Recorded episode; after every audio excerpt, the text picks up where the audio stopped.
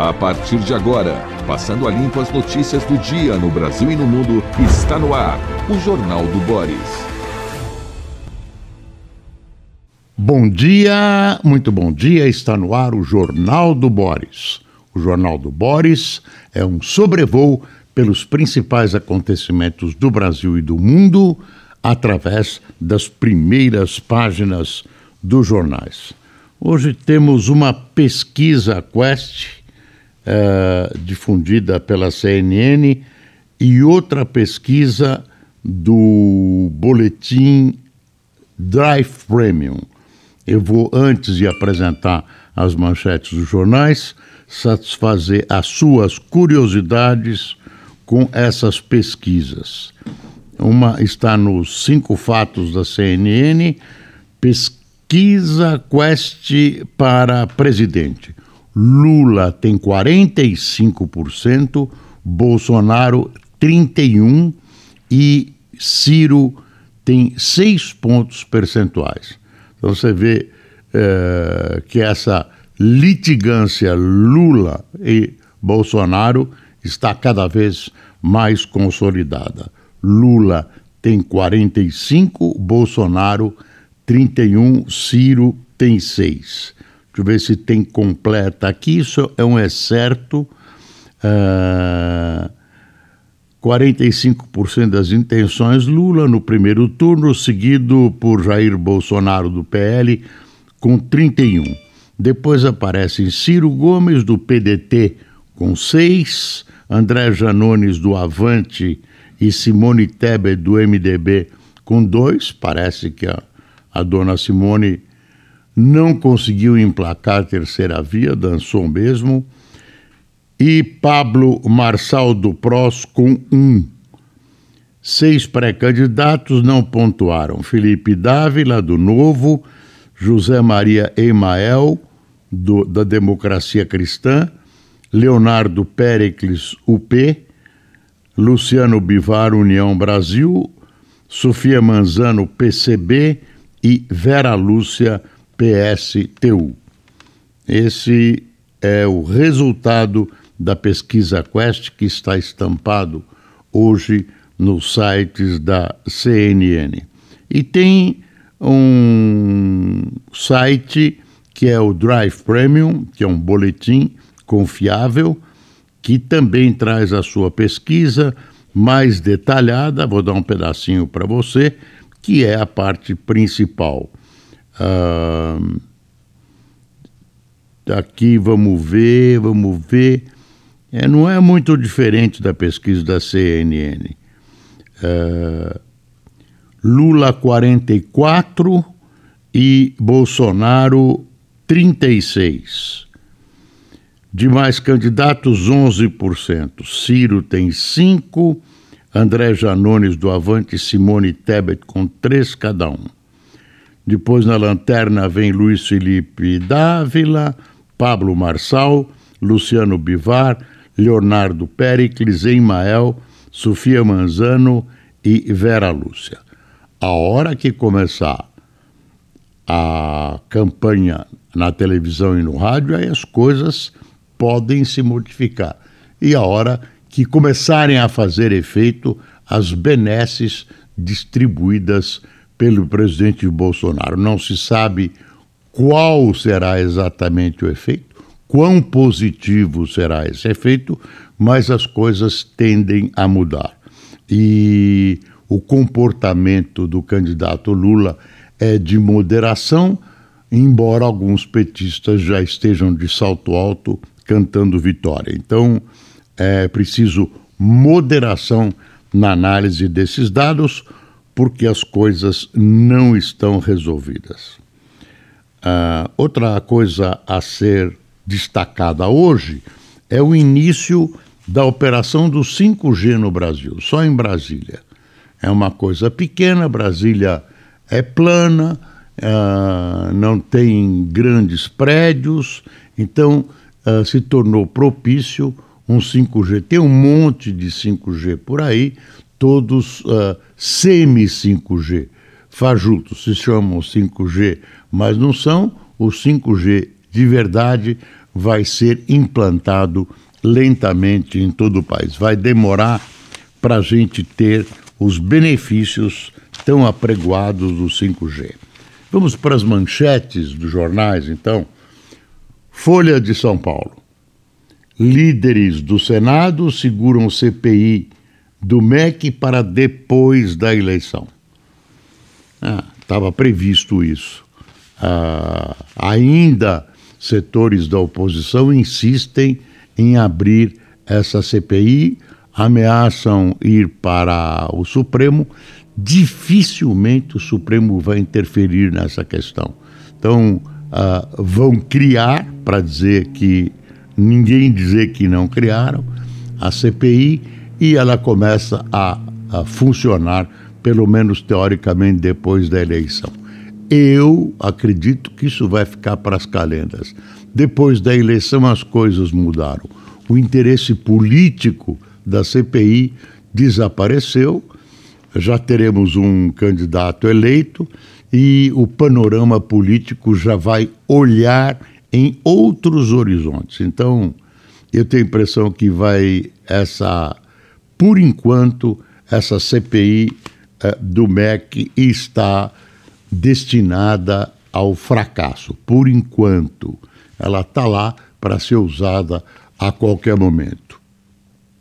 Uh, interessa nesse instante a oposição como peça de campanha eleitoral. Depois perde, vai perdendo o interesse. E muitos setores da própria oposição acharam que não valia a pena você começar agora com uma, com uma CPI, no momento em que um terço do Senado está tentando se eleger, as pessoas estão empenhadas nas campanhas eleitorais em seus estados e uh, uma CPI só vem incomodar. Não haveria quórum, haveria enormes dificuldades, o senador vai ter que escolher entre os seus interesses eleitorais e uma CPI que passa, enfim.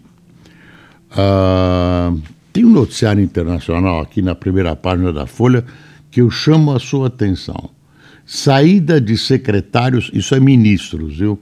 Agrava a crise no governo de Boris. A renúncia de dois membros experientes do governo britânico, Richard Sunak, de Finanças, da Saúde, indica que esse pode ser o golpe final na gestão de Boris Johnson, já fragilizada pelo escândalo do Partygate. Uh, se você der uma olhadinha para trás, você vai ver que aparecem acusações, Boris Johnson tira o corpo fora, diz que não participou, que não sabia, e logo em seguida vem a comprovação, vem a prova de que ele sabia e de que ele participou. Isso já é quatro ou cinco vezes. Agora ele está perdendo gente importante do seu ministério, uh, do Ministério de Coalizão, e aparentemente ele está numa situação muito difícil, está muito fraco dentro uh, do panorama político inglês, já vem, cai, mas não cai há muito tempo, agora está, digamos, sem sustentação, não política, mas moral, sem sustentação moral, o que derruba também a sustentação política. Vai ser muito difícil segurar o Boris Johnson, uh, que é um homem que detém segredos, detém uh, conversas sobre a guerra uh, num momento difícil que a Europa e o mundo atravessam com essa invasão russa à Ucrânia. Uh, ele é, é peça angular nessa questão toda mas aparentemente questões uh, consideradas importantes na Inglaterra sobre comportamento uh, devem uh, colaborar por uma provável derrubada de Boris Johnson. E aí você aprende uma coisa: cada país tem o Boris que merece. Cada país tem o Boris que merece. Vamos para o valor. Empresas perdem um e meio tri de valor de mercado em um ano. As empresas brasileiras perderam 449 bilhões de valor de mercado na bolsa local a B3 na primeira metade de 2022, equivalente a Itaú Unibanco e Bradesco somados. Claro que não é bom. E aí o valor vai explicando o que aconteceu. Relator desiste de alterar PEC das bondades. Essa PEC vergonhosa que olhou para o próprio umbigo uh, dos interessados eleitoralmente, esqueceu de olhar para o Brasil, uh, abriu mão de uma série de, de uh, interferências jabutis para poder tramitar mais rápido. E é isso que interessa ao governo: tramitar mais rápido, pagar rapidamente as suas promessas né, e tentar faturar eleitoralmente o mais depressa possível. Eu, eu quero ressaltar a grande decepção com as oposições que adotaram uma posição cínica, cínica, cínica, que é a seguinte: dá pau, critica a PEC, critica o governo, mas vota a favor. Aí vem explicação, não, mas momento eleitoral, como é que a gente pode votar ah, contra uma, uma benesse, contra um benefício, contra um dinheirinho que vai para a população, não dá para, no momento eleitoral, fazer isso. Estrepe-se, escolha uma posição decente. E aí só escapou um gato pingado, que é o senador José Serra, em final de mandato. Uh, eu insisto que as informações de, são, de que, são de que ele vai se candidatar a uma, a uma cadeira na Câmara dos Deputados. Uh, Serra, uh, eu disse isso ontem, está com a saúde debilitada, uh, tentando, tá, já está com mais de 80 anos, tentando repor a sua saúde e tentando se manter no legislativo. Ainda ele vai decidir agora como deputado federal. O Estadão, com risco fiscal em alta, título do Tesouro já paga juro real de 6%. Taxas dos papéis de longo prazo é a maior da gestão Bolsonaro. Está uh, tá aqui possibilidade de CPI do MEC perde força, oposição fala em ir para o STF. Ah, isso eu já disse, fica difícil o STF forçar ah, uma situação interna dentro do Congresso e obrigar a instalação de uma CPI. Ah, olha que notícia interessante. De repente vem uma notícia boa construção civil destaca, se destaca na geração de empregos. Contratado em dezembro por uma construtora, o haitiano Ruth Ryan mantém família em São Paulo e ajuda seu irmão na República Dominicana. Emprego na construção civil cresceu 30% em dois anos no Brasil, mas juros altos ameaçam desacelerar o setor. Ah, tem uma notícia aqui. É, Caixa cria canal para mulheres denunciarem abuso. A nova presidente. Denunciarem, não abuso a ela, denunciarem qualquer abuso a ela. Denunciarem para ela. Essas redações às vezes se tornam perigosas. No tempo em que os animais falavam, há muito tempo, portanto, aqui no Brasil, eu me lembro que quando tomava posse um presidente da, da Caixa Econômica, né, do Banco do Estado, a conversa toda girava em torno das perspectivas da economia, da abertura de empregos, do comércio internacional, né? era da perspectiva global. Ah, hoje não. Ontem tomou posse a nova presidente da Caixa e a conversa foi qual? Né? Conversa sexo. Sexo. Uh, abordagem. Uh, enfim. Uh, toda a cerimônia foi dirigida a, a, a evitar acontecimentos do tipo de, de, abordagem sexual, etc, etc. Essa foi a principal crise da Caixa Econômica. Em outros momentos, as coisas eram mais sérias. Agora, toma posse e vai discutir esse tipo de coisa. Ah, vamos para o Globo? Vamos para o Globo. Vamos para cima aqui do Globo.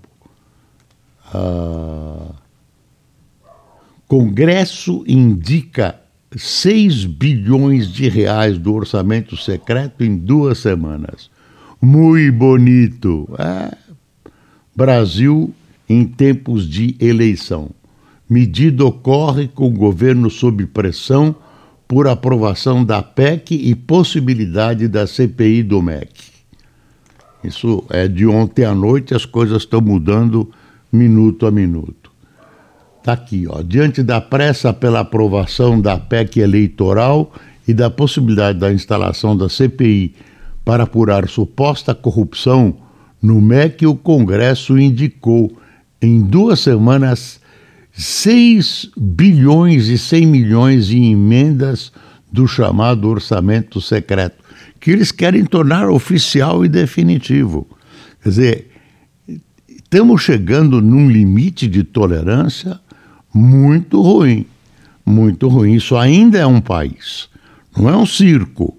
Viu, senhores deputados, senhores senadores? Ah, existe uma Constituição e essa Constituição uh, é regida em nome da população. Vai devagar, devagar com a dor. Vá devagar com a dor. O limite, existe um limite de paciência da população. Você tem, claro, emprego está melhorando, uh, mas você tem grande desemprego ainda. Você tem fome no país, também é ressaltado agora, mas não é uma novidade. E isso vai exigindo paciência de certas camadas da população. Ah, a tendência não é boa. A tendência não é boa. Aí tá, posse com promessa de mudança. Aí vem a posse da nova presidente, a doutora Daniela Marques, ah, para evitar novos acontecimentos desse tipo. Ai, ah, tudo gira, nada gira em torno da perspectiva das economias ou da ação da Caixa. Está vendo essa, essa foto bonita aérea aqui? É a cidade menos engarrafada. São Paulo também está assim, viu? O Cássio uh, me mostrou outro dia que o trânsito aqui em Santana de Parnaíba, na zona oeste de São Paulo e no próprio centro deu uma bela reduzida, demorou, viu? Em função do aumento do preço da gasolina. Quer ver? Efeito do trabalho híbrido adotado por empresas e reforçada pelo alto preço dos combustíveis, o engarrafamento no Rio diminuiu em relação a 2019, como demonstram as vias da Lagoa em junho, o índice foi 22% menor que o mesmo mês pré-pandemia. Especialistas acreditam que mudança veio para ficar. Claro, enquanto tiver esse preço da gasolina, as pessoas vão tomando cuidado. Aí, de repente, carro elétrico, as coisas mudam. Mas mantido o atual panorama e com essa perspectiva de uma guerra que não acaba mais, a guerra sem fim, a invasão russa à, à, à Ucrânia, as perspectivas não são boas para, para combustíveis e aí vamos tendo problemas que vão chegando ao Brasil. Está aqui a charge do Caruso, está olhando o que? Vai encarar? Eu não sei direito o que o Caruso quis dizer. É que o Bolsonaro está brigando com todo mundo e briga com ele mesmo. Se você olhar desde o começo do governo, as brigas à toa que o presidente Bolsonaro encarou, para quê, presidente? China. Ah, não compro da China, não sei o quê. Aí uh, Biden hostilizou o Biden, assumiu a posição do Trump na questão uh, das acusações de que teria havido fraude na eleição americana, uh, criticou a, a beleza da, da primeira dama francesa, Madame Macron, coisas que não tinham que ser feitas, que não, não, não há nenhum ganho, não há nenhuma ação correta nisso. Ah, meu Deus, isso só prejudica o país, só prejudica o país. E agora tem, a, tem essa novidade: vem aí o presidente de Portugal, numa boa, tem um almoço marcado, o presidente fica sabendo que ele uh, vai também conversar com Lula, que é uma praxe. Vem o presidente de um outro país, ele visita, faz uma visita, ia almoçar depois ia visitar o Lula, acerta um. um hoje o, o, é, tem alguém que sugere isso, cria um, um, um horário, que um programa que privilegia a presença no Planalto, mas não dá um pé na bunda do presidente de Portugal que veio aqui visitar.